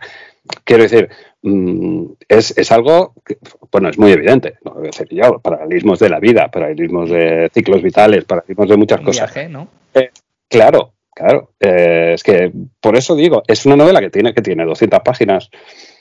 Eh, la, que yo leí creo que eran 200 páginas en, bueno, en una tipografía, pues, pues para lector de mediana edad, que, no era, pequeñita. eh, y, se lo puede sacar ahí, pero bueno, trem- tremenda, un montón de interpretaciones y un montón de cosas. Y creo, pero bueno, hablando de la peli, creo que precisamente está ahí, ahí en el, en el hecho de que ha sabido captar esa esencia y de, y de no añadir, de no añadir, de adaptar pero no añadir, porque si hubiese añadido, si hubiese hecho alarde de algo, creo Mm. que se hubiese equivocado. Pues eh, iba a decir que iba a controlar el tiempo, se me está descontrolando completamente, pero vamos a intentar no, No, no, o sea, lo ha gafado ya desde el principio, eso no se puede decir. No alargarlo mucho más, pero me- para, para intentar cerrar eh, esta película, a no ser que quieran añadir algo más, que eh, libres son de hacerlo, eh, me parece interesante la, la pregunta que nos lanza por aquí el coronel, escrita, si Vigo Mortensen sí o no dentro de la carretera. Vamos a, a lanzar esa pregunta como cierre de... Yo sí, Sí, ¿no? yo sí. El, el Sí. coronel pone caras. No, no le escuchamos, no sé si está hablando, pero creo que no. Yo no. Quizás es donde me falla a mí. No, no veo a Vigo Mortensen en el papel. Lo siento. Eh, sí, sí, se- el casting está bien hecho, eh, pero es que lo tengo demasiado encasillado. No, no me encaja. No me encaja. Yo soy un actor que no, no me dice nada. Yo lo veo y siempre veo la misma actuación, ¿no? Es. ah, no sé. No, no le he visto nunca hacer eh, un papel en el que no sea Viggo Mortensen haciendo de, ¿sabes? Entonces es un, es un actor que a mí particularmente no me seduce gran cosa. Por eso quería lanzar la pregunta. Ah, No, yo creo que sí. Es que, ¿sabes lo que pasa? Que con todo esto que hemos hablado de, de- de despersonalizar, de sumir, claro, yo una vez leído el libro, si ves antes la película y luego te lees el libro, pues verás a Viggo Mortensen, evidentemente, pero si te lees el libro, realmente, como lo, lo- lo- lo reduce tanto a los personajes, pues al final casi no les pones ni cara, porque es que son, son Mm. fantasmas casi. Y, pero, y al ponerlos en pantalla, claro, han de ponerle una cara. Cualquiera que lo hubiera hecho, mínimamente conocido, ya, mm, claro, es que lo, lo desmonta, lo desmonta todo.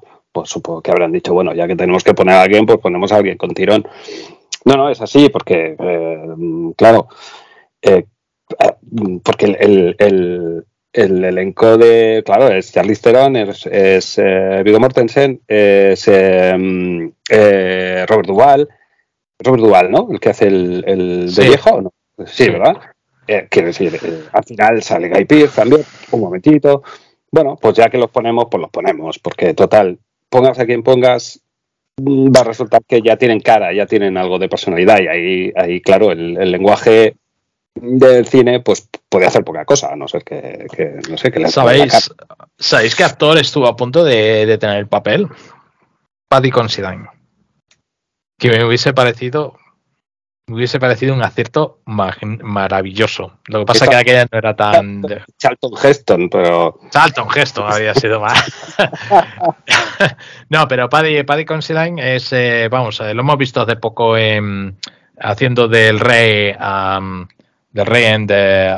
Jolín, ¿cómo se llamaba este? De, la de la Casa del Dragón. El, eh, ese actor eh, estuvo, estuvo considerado, estuvo a puntito, a puntito de, de- de coger el, el, el guion. Yo creo que hubiese, porque tiene una cara como más, menos, eh, por ejemplo, Melanie, Melanie um, de Galda, ¿cómo se llama la película esta, la de los zombies? Melanie, la chica de los re- regalos o de, bueno, eh, la película está de zombies, que hace como de, oficial al mando de militares y tal, todavía no era una cara así muy conocida, pero es una persona que por su cotidianidad te resulta cercana. Eh, Mortensen, al final Viggo Mortensen es una gran estrella. Es quizá el único pego que le pongo a la película es el uso que tiene de, digamos que desvirtúa un poco eh, el uso que tiene de una cara tan conocida eh, cargando con toda la interpretación. No se preocupe, eh, coronel, que podía haber sido peor. Ahora estaba diciendo de, de- de caras así eh, más cercanas, podía haber sido Chevy Chase. Eh, Podría haber sido no, Chevy pero- Chase. eh. Igual. Chevy Chase no, porque no, pero igual su, uno, yo creo Adam su Sandler. heredero natural, que es Will Ferrer, Ah, pero- haber hecho la carretera. Eh, o podría haber sido mejor, podría, podría haber sido Eddie Murphy y el niño hubiese sido el mismo. Y ahí tienes otra subtrama de esa que estábamos hablando, ¿sabes? Hostia, un día podríamos. No, no- no le escuchamos, señor, señor Dalton. Eh, creo que tiene problemas de. Ahora sí, puede ser. ¿Sí? Sí, ahora sí, ahora sí. Vale. Bien. Digo, no sé qué decía. No, no, no. de- de- nada, tonterías. Tontería. Martín, pero nada. Un día podríamos hacer un especial What If, ¿no? Que, What eh, if? de- En la carretera fuese Denzel Washington el padre y el niño fuese el mismo actor. reimaginando títulos de películas con otros, con otros actores, lo que hubiera acabado, acabado siendo. Pues vamos a pasar por el, a- ya al último título, que creo que es el que menos nos va a dar de conversación, porque tampoco es un título tan, creo que tenga tantas eh, lecturas como es eh, Turbo Kid, eh, que bueno, es eh, sinceramente eh, tenía dudas cuando hablamos de, de, lo que iba a ir el programa, de qué eh, estaba dudando entre dos películas que, que realmente las propuse porque las quería volver a ver. Eh, no las tenía muy frescas y quería volverlas a, ver. Una era Rompenieves y, y la otra era Turbo Kid. Y la verdad es que Turbo Kid eh, la he vuelto a ver y la he vuelto a disfrutar. La he vuelto a disfrutar mucho. Es una película eh, canadiense que supongo que la mayoría de aficionados al género eh, ya conocerán. porque Turbo Kid me, me gusta? Porque es una película sin ninguna pretensión, es una película debut de unos eh, de un trío de, de- de directores, eh, dos hermanos y, y la cuñada, ¿no? si, no me, si no me equivoco, o, em, que rodaron esta película. ¿En serio? cort- ¿En Sí, serio? ¿Una pareja se trajo al cuñado para dirigir una película? Sí, eh, es que estaba, lo estaba diciendo y ahora tengo dudas. Creo que ellos son los hermanos y ella la cuñada, o no sé si ella y él son. Pero en- en- Bueno, pero hay un cuñado por medio. O sea, estamos hablando de que una pareja decidió ver una película y dice cuñado, ah, bueno, me apunto. Eso no podía. Va a quedar Eso como no. que. Eh, me- ahora, cualquier oyente que sea fan de, de Turbo Kid me va, me va a odiar, va a decir: Turbo Kid la acaban de definir como una pelea de cuñados.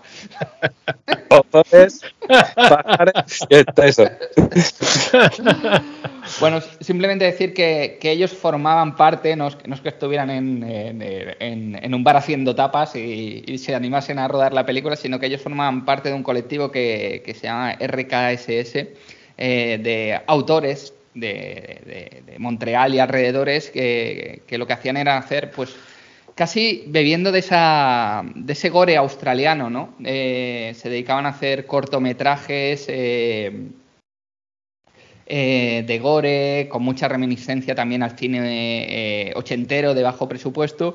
Y, Turbo eh, nació siendo un cortometraje que en la película es la escena final, eso es el cortometraje de- en el que se basa, basa Turbo Kid, y a raíz de, de ahí se animaron eh, a, a realizar su primer, eh, su primer largo. De momento hasta la fecha tienen dos, este y verano del 84, ¿no? Si no me equivoco de año, es del 84.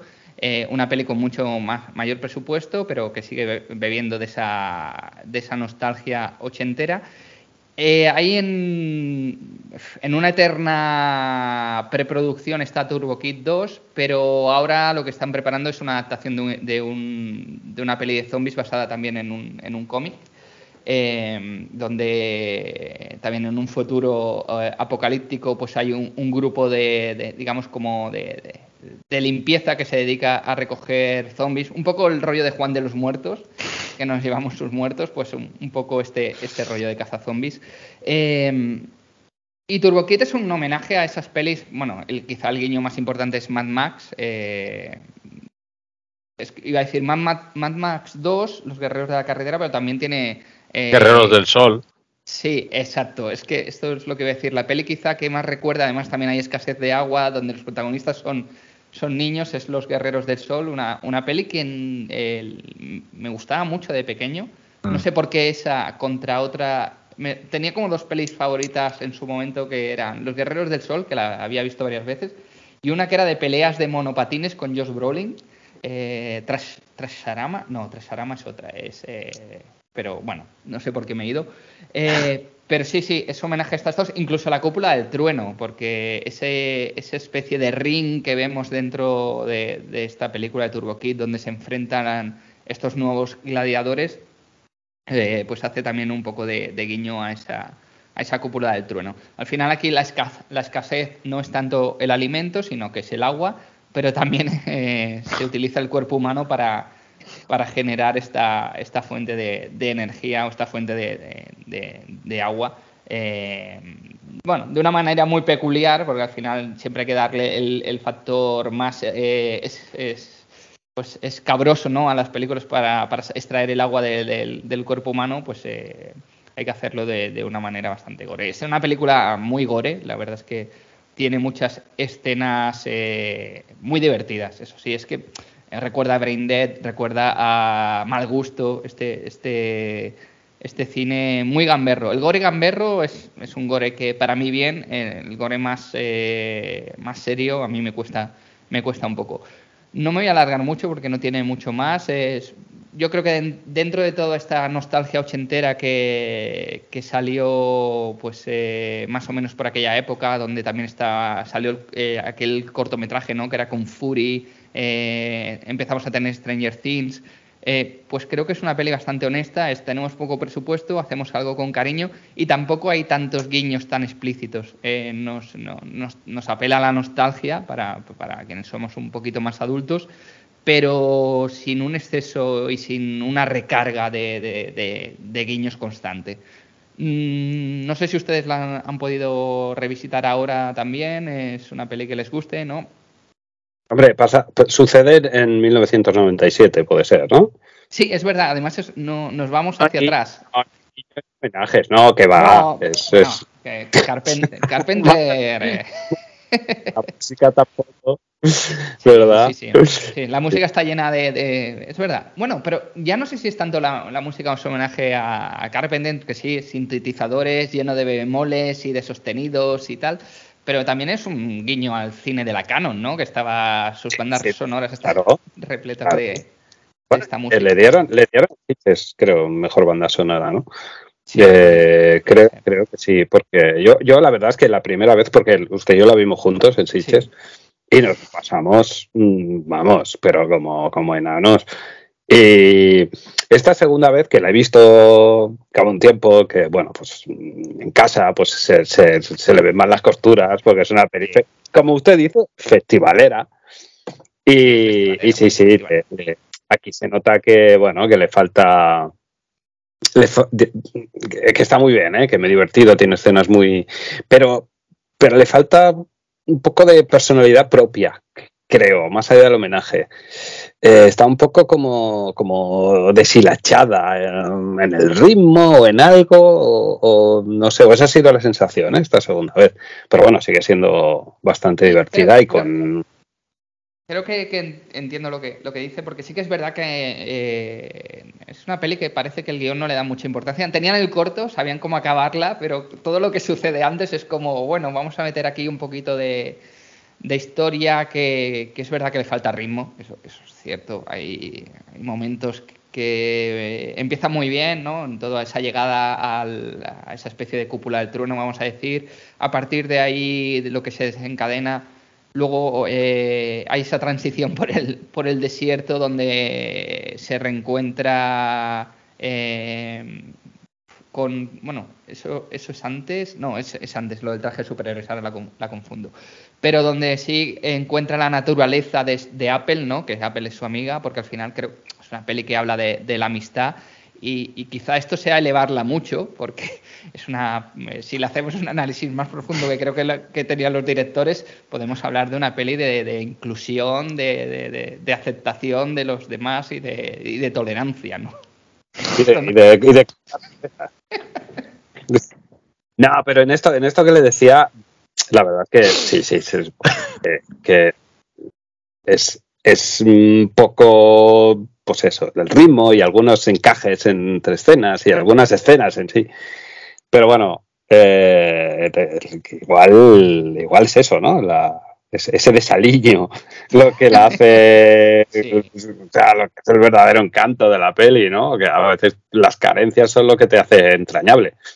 Aunque también recrearse en ellas te impide ser algo más grande. y hasta aquí nuestra autoayuda de hoy. No, no, pero que yo creo que tiene, tiene ese encanto para mí, ¿eh? Ya digo, esto es una, una eh, opinión muy personal, ya, ya lo ha avisado antes el señor Dalton, como es mi cariño, pero para mí eh, sí, sí, que tengo cierto cariño porque quizá me recuerde, eh, por ejemplo, si nos vamos a, al cine Greenhouse, a, aquella doble sesión que hicieron eh, Quentin Tarantino y Robert Rodríguez, donde Robert Rodríguez hizo Planet, Planet Terror, ¿no? donde te hacía aquel falso montaje, donde faltaban escenas cortadas y tal, como homenaje a este tipo de cine. Eh, un cine que en su momento era muy malo y aquí lo que hacía era hacer un, guiño a ese cine, pero con, una intención. Yo creo que Turbo Kid eh, es igual de mala que aquellas épocas, eh, que las pelis de aquellas épocas, tanto en narrativa como en, en, montaje, y que eso le da ese encanto de ese tipo de películas con las que me lo he pasado también y que quizás revivo en, viendo este, este Turbo Kid. Dicho esto, eh, no es una gran película, no es ni mucho menos, pero es una película muy divertida, muy festivalera, como ha dicho. Sí, bomba. Eh, yo me paso bomba viéndola, ¿no? En ningún momento. Pero a veces da la impresión de que, leche, mm, igual, igual daba para un. Sin abandonar ese aire, ese aire gamberro, ese aire de, homenaje, incluso, ese aire festivo, pero igual daba para un pelín más, incluso sin abandonar los estereotipos que salen no, no, sí son geniales. Además, los estereotipos. El villano es, bueno, es maravilloso. Se ilumina la pantalla cuando sale Michael Ironside. Son las mejores escenas. Para mí, tremendo. El, vaquero, el vaquero. Además, es muy cómico todo, porque el vaquero yendo en la bicicleta. O sea, es, es, es, como un Mad Max en bici, lo cual es, lo hace más, más curiosamente, ¿no? Más cómico y más realista, ya que en un futuro como el que presenta quizá la falta de carburante sería una de las primeras realidades, ¿no? Aparte de la, de la falta de, agua, que también, eh, si no recuerdo mal, veíamos en Tangle, ya, pues me ha venido a la cabeza otra vez. Y, eso, eh, eh, todo eso está muy bien. Sí, no, no hablo tanto de una cuestión de, de, lo que plantea, ni, ni, de, ni del core, el gamberro, ni de todo esto, que es lo mejor, sino que en, en, el, en el, ¿cómo diría? En el deslizarse de la película parece que a veces hay, pues eso, bajones de ritmo que no acaba de, ensamblarse bien. Si lo hubiera, si, si esas cositas mm, estuvieran un poco más hiladas, no sé, es una sensación. ¿eh? Eh, igual podría ser exactamente lo mismo, pero, pero todavía más. Vamos a ver qué, cuál es la visión del coronel, que lo estamos viendo, es que tenemos el vídeo puesto literalmente descojonándose desde que hemos empezado a, ver hablar de Turbo Kid. No, no, le, no le escuchamos, coronel. Eh. Cuando ha dicho usted que es una película eh, que habla... Es una película, claro, de, autor, de... Por favor. Es que se, me ha metido una imagen en la cabeza que de verdad no me atrevo ni... bueno. Vamos a ver, a tomármelo un poco en serio, ¿vale?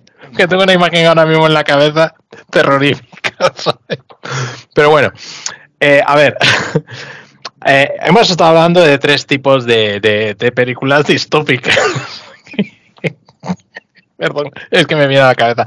no lo voy a decir, no voy a decir. Venga, hemos estado hablando de tres tipos de películas distópicas en cierta manera, ¿verdad? En una es que hay mucha gente, en la otra que no hay nadie, o sea, una es con mucha gente, otra es con mucha soledad.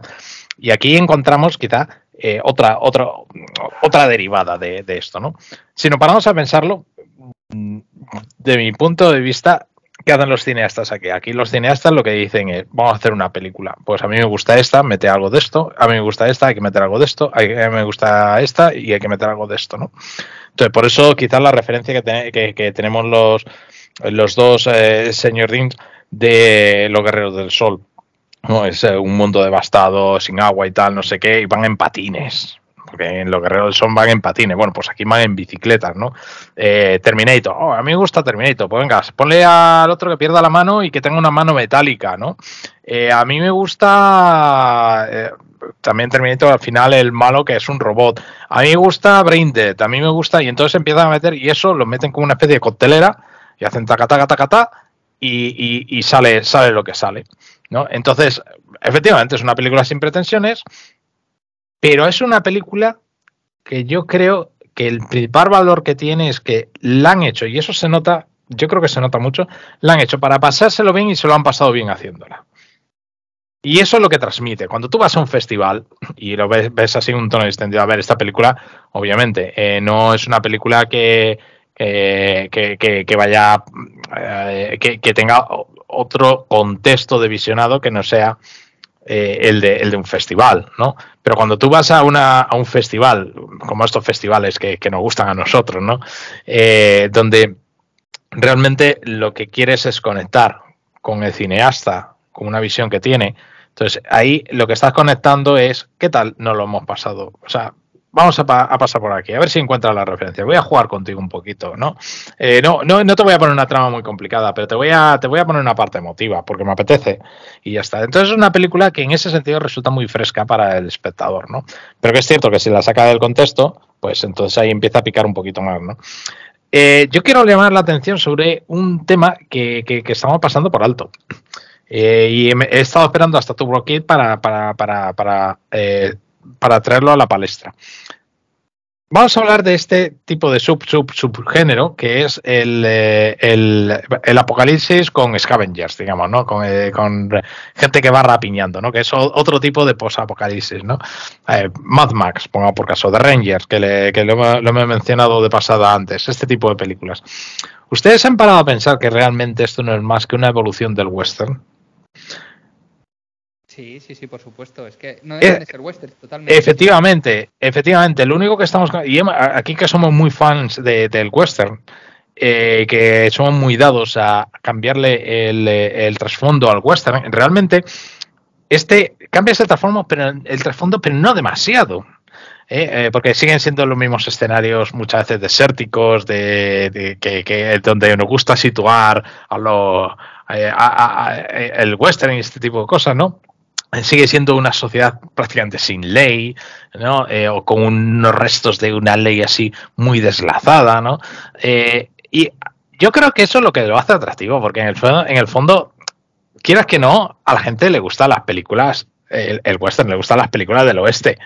Eh, le gustan los mensajes que sean fáciles de, llevar, eh, que sean eh, visualmente potentes, que tenga ese puntito de anárquico, ¿no? De, de, libertad del individuo, de no de hago un poco lo que me da la gana, pero este tipo de cosas, ¿no? Y entonces, pues, yo creo que de alguna forma las cosas se, se, resuelven a hostias, ¿no?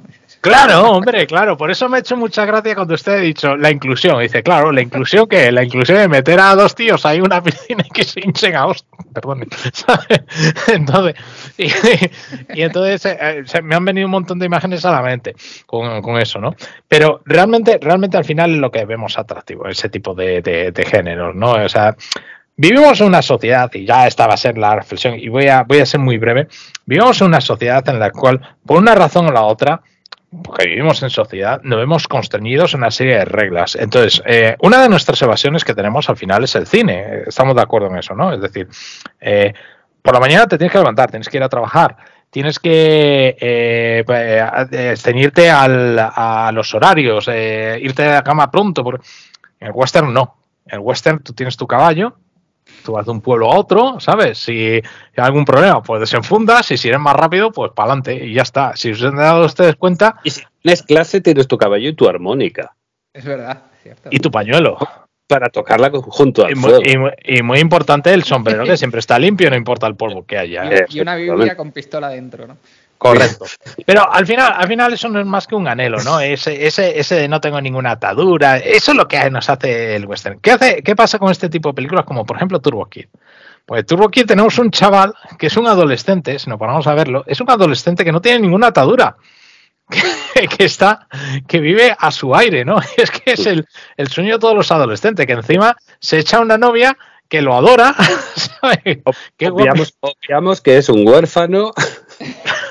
No, no, pero A sus padres y tiene un Claro. trauma. Yo, No, que trauma, tra- no, no, no, no estoy nada de acuerdo. Eh, ¿Qué trauma? Sí, él, él vive con ese pasado, pero no está nada traumatizado el tío. Eso, eso- eso te venden, que está, está traumatizado con eso, porque era pequeño y tal. O, Yo lo vi muy poco- yo lo veo un poco traumatizado, lo que pasa que, claro, al final es una historia de venganza que, que tienes que poner. Todo buen western tiene una historia de venganza, ¿no? Pues venga, ahí, pues toma tu historia de venganza. No es una peli que destaque por la evolución de personajes. ¿eh? No, no, no, no, desde luego que no. Desde luego que no.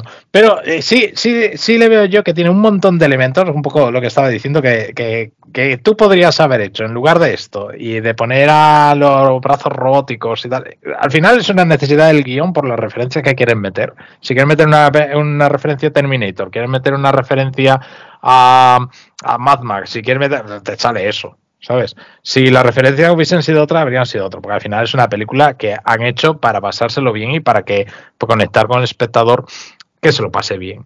Y en ese sentido yo diría que misión cumplida. Eh, efectivamente, no, no, no pides un gran desarrollo de los personajes, los personajes son accesorios ahí, los protagonistas y los secundarios son completamente accesorios.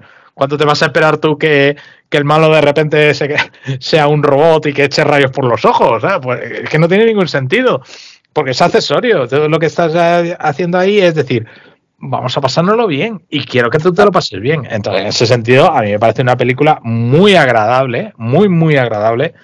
eh, y con altas pretensiones. Las pretensiones son que te lo pases bien. Fin. Sí, y es ¿Sabes? una peli muy concebida para festivales. Sabes que esta peli va a funcionar en festivales y. y- y Sí, sí, totalmente. Esa apuesta segura, vamos. Totalmente.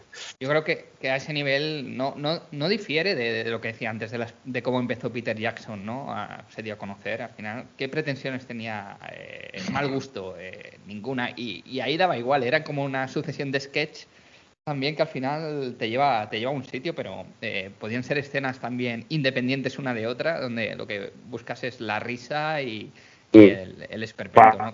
El Señor de los Anillos también. Es una sucesión de sketches que buscan la risa. Pero es un poco larga, para mi gusto. Pero sí, sí. Sí. Eh, en el Hobbit, lo que, eh, y el- igual que el Hobbit, que es igual, pero no te ríes. Exacto. Y yo, eh, una, una reflexión sí que quería- hacer, ¿por qué los malos de estas películas eh, siempre recurren a máscaras, cascos y hombreras de, de- de- de- de equipación de fútbol americano? ¿Por qué se ponen esas cosas encima? Porque mola. Porque mola, ¿no? Ya está. O sea, no hay más. Eh, es una buena razón. Es, es Creo- una buena razón. No sé si hay algo ahí, mm, algún, si, te- si tienen algún trauma extraño, ahora los, los que hacen las pelis. Pero realmente yo creo que alguien lo haría, funciona. pues, Pero, ¿us- ¿ustedes se han puesto alguna vez unas sombreras de esas de fútbol americano? ¿Se las ¿Y han puesto alguna vez? la mano? No, alguna motocicleta, una motocicleta y la sombrera no me lo he puesto, y los pelos punky no, no me los he puesto, pero el, la sombrera, las sombreras esas, yo, yo sí le veo sentido porque claro, en, en, en una sociedad en la cual tú estás rapiñando, pues oye, es una buena protección para los golpes. Si tú vas en moto y no tienes casco, o tienes poca, pues oye, pues eso protege mejor que nada, ¿sabes? Yo qué sé. Entonces, bueno, a mí me parece así como de rapiñeo, ¿no? De decir, eh, a mí eso sí me parece un, un punto chulo. En la cresta punky, ahí podríamos debatir. sí. Se podría, Sí. podríamos hacer Si son mejor las greñas o la cresta punky. Un especial de los punky, los malos de los Sí. 80, ¿no? También. eh, Sí, sí, sí. Bueno, pues yo por mi parte no voy a aportar mucho más de, de esta película. Creo que no hay mucho más que, que decir. No sé, ¿quieren decir algo ustedes, eh, algo más sobre Turbo Kid? Pues. no. No, es necesario. Eh, nos hemos excedido para. No, no, podía pasar de otra. suceder de otra manera. Intentaremos controlarlo más los tiempos en los próximos programas, pero bueno. Vaya.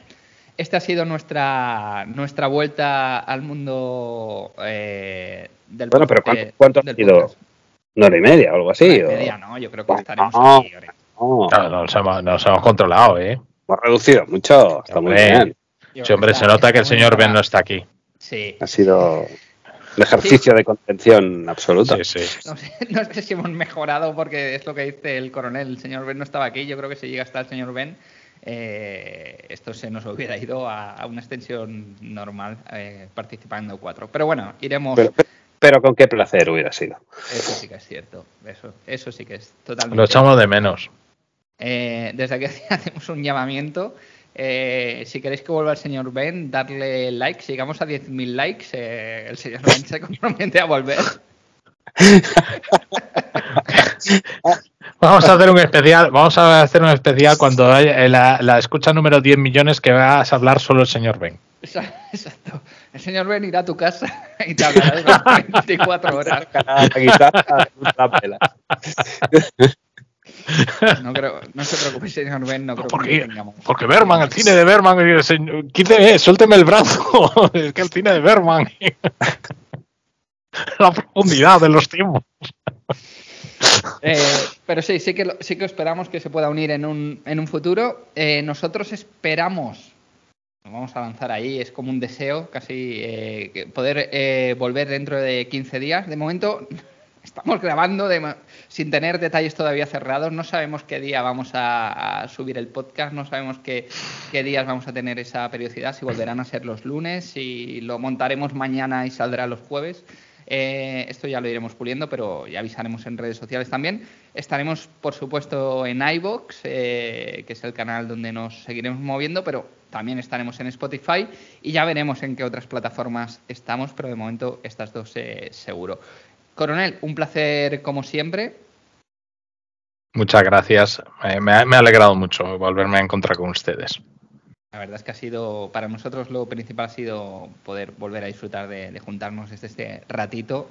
Eh, señor Dalton, eh, esperamos que tengamos eh, un mejor cierre de programa con una película con mucho más rigor que Turbo Kid en el próximo programa. Bien, bien. a, mí, bien, ¿no? a mí me gusta mucho. Un buen contrapunto. Hay que, decir, hay que decir algo también. No van a ser todo flores, ¿no? Algo habrá que decir. Pues nada, que una alegría inmensa escucharles de nuevo. Eh, ya sabéis, eh, nos encontraréis ahora en, en Deans and Company. Acostumbraros a Deans and Company. Nada, solo tenéis que mover una palabra de sitio y cambiar la otra de lugar. Somos Y Deans and Company. unos acentos y unos Esencialmente tienen que aprender solo de nuevo. guion pasta, ropa, almohadilla, politona.